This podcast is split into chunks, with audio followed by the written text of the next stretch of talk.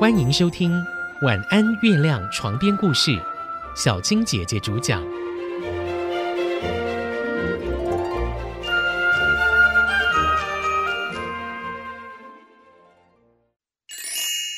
基督山恩仇记》十九集：唐格拉尔的穷途末路。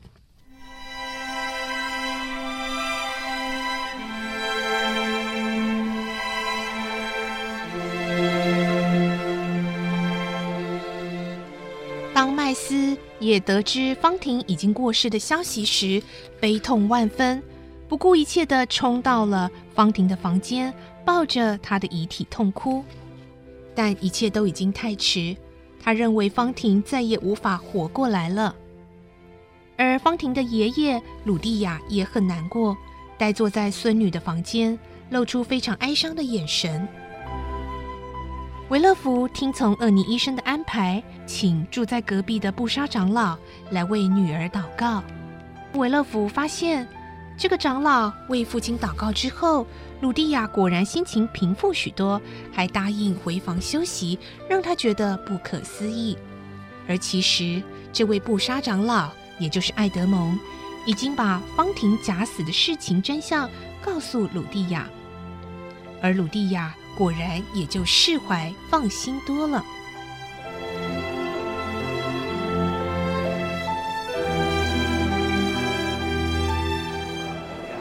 这一天，在唐格拉尔的大豪宅里，宾客云集，因为女儿珍妮将要和安德里来订婚。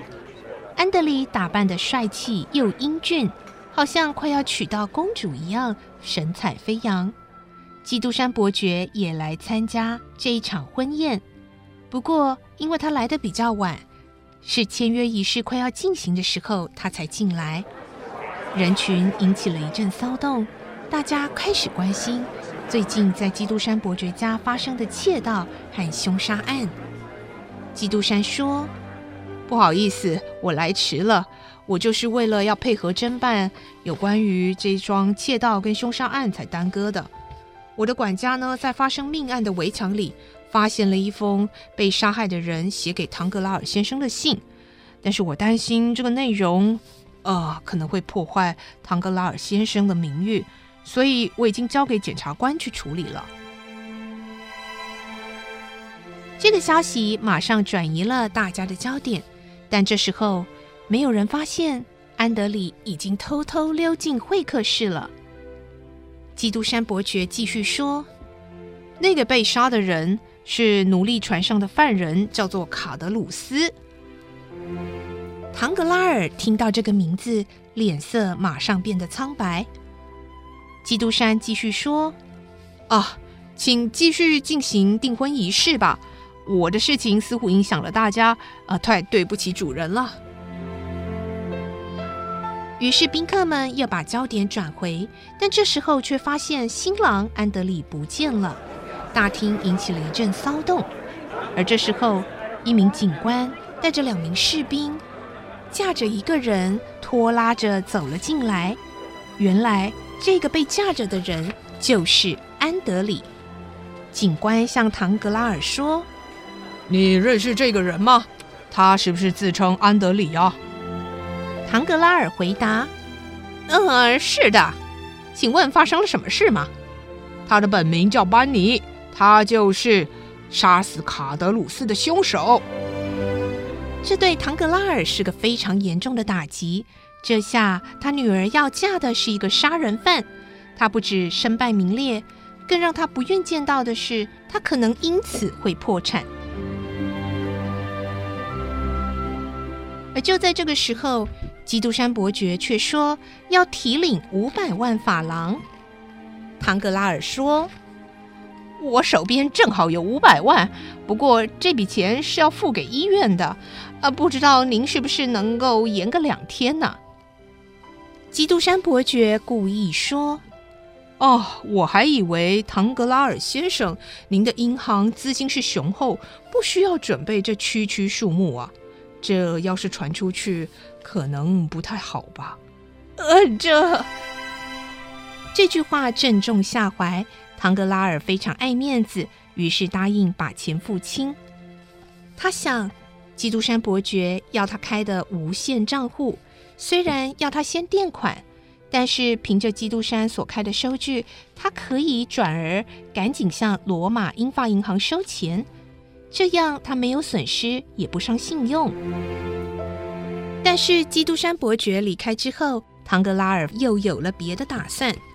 他关在房间，清空所有抽屉，烧了一些文件，凑了大约五万法郎，然后附上一封信给唐格拉尔夫人。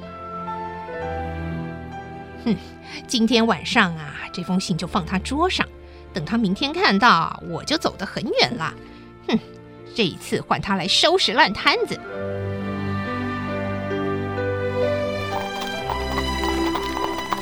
在罗马，每当邮递马车到达，总是会引起人们的注意。唐格拉尔一下马车的时候，立刻就被人盯上了。这个人就是曾经被基督山救过的潘诺。唐格拉尔好像不打算在罗马久留，他一下邮递马车，立刻就询问英法银行的地址，另外叫车前往。一个小时之后，唐格拉尔开心的离开了银行。他已经得手所要付款的金额，接着他又租了一辆马车，带着五百万离开了罗马，到维也纳去。在马车上，唐格拉尔不知不觉睡着了，但没多久，马车突然停了下来。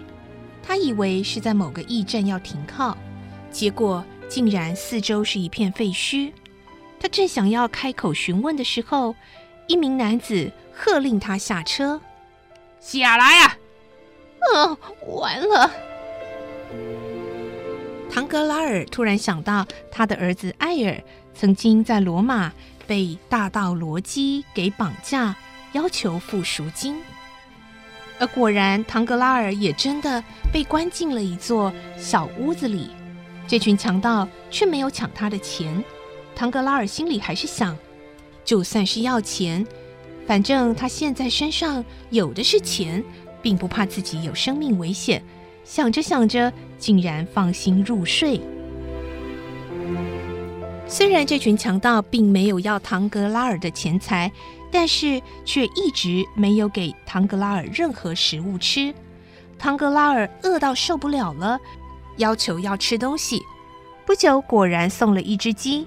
但是却要求要付十万法郎，唐格拉尔吓了一跳。哦，鸡那么贵啊？那我吃面包就好了。没想到一样要十万法郎，我没有那么多现金啊，我怎么付钱呢？强盗说：“很简单呐，你在英法银行开了户啊，也领了支票簿在你身上，不是吗？你现在开一张支票。”然后呢，我们自己会处理的啦。这下唐格拉尔明白了，这些强盗早就把他摸得一清二楚，根本不会让他有脱困的侥幸念头。于是唐格拉尔要求要见他们的首领罗基，想用更多的钱换取自己的自由。